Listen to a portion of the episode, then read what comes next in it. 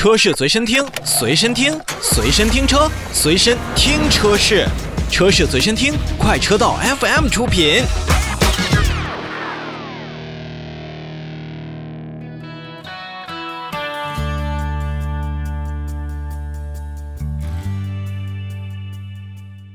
有人说啊，这二零二零年绝对是魔幻的一年。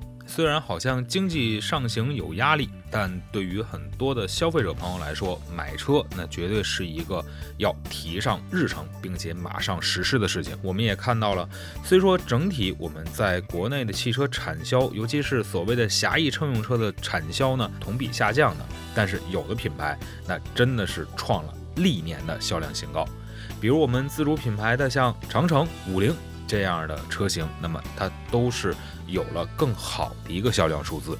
到底是如何造成这样的局面呢？实际上，我们也是能看到，那你在品牌、在产品、在口碑一系列的这种作用下，如果你能相应的把握住很好的机会，消费者能够买账，那会让很多的。订单包括您的车辆在销售的时候就会有一个更好的态势。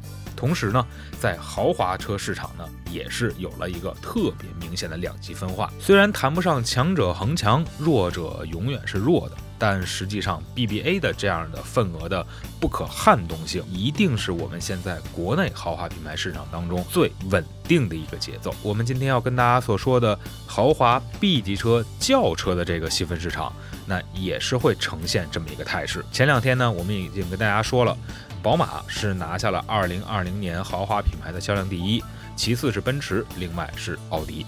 那实际上在 B 级车轿车这个领域，这个市场呢，他们的座次也是这么排序的。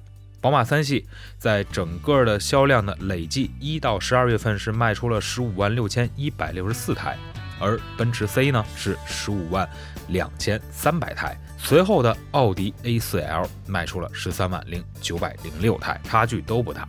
但如果你往下看的话，排在第四名的凯迪拉克的 CT 五全年仅仅销售出了四万五千余台，是不是一下子很沉沦、很落寞？之后的沃尔沃 S 六零，包括捷豹的 XEL 以及英菲尼迪的 Q 五零 L，也都是从两万六千台一直下滑到排名第七的八千九百七十九台，排名第七还没有全年销售过万。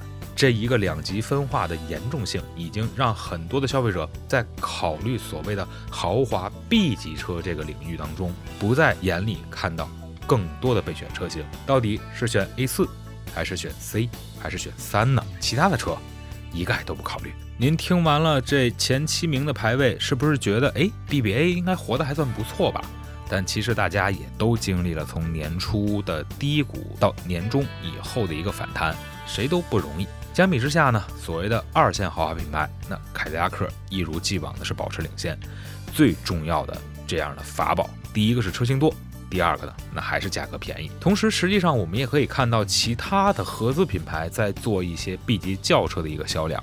迈腾、雅阁、凯美瑞，那绝对是三强当中的三强。雅阁全年卖出了二十一万多台，凯美瑞卖出了十八万五千多台，而迈腾也是卖出了十六万四千多台。咱们再往下看，实际上在一九年底和二零二零年初，我们曾经寄予厚望呢，比如说亚洲龙、君越、像天籁，他们也都是完成了各自全年的销量任务。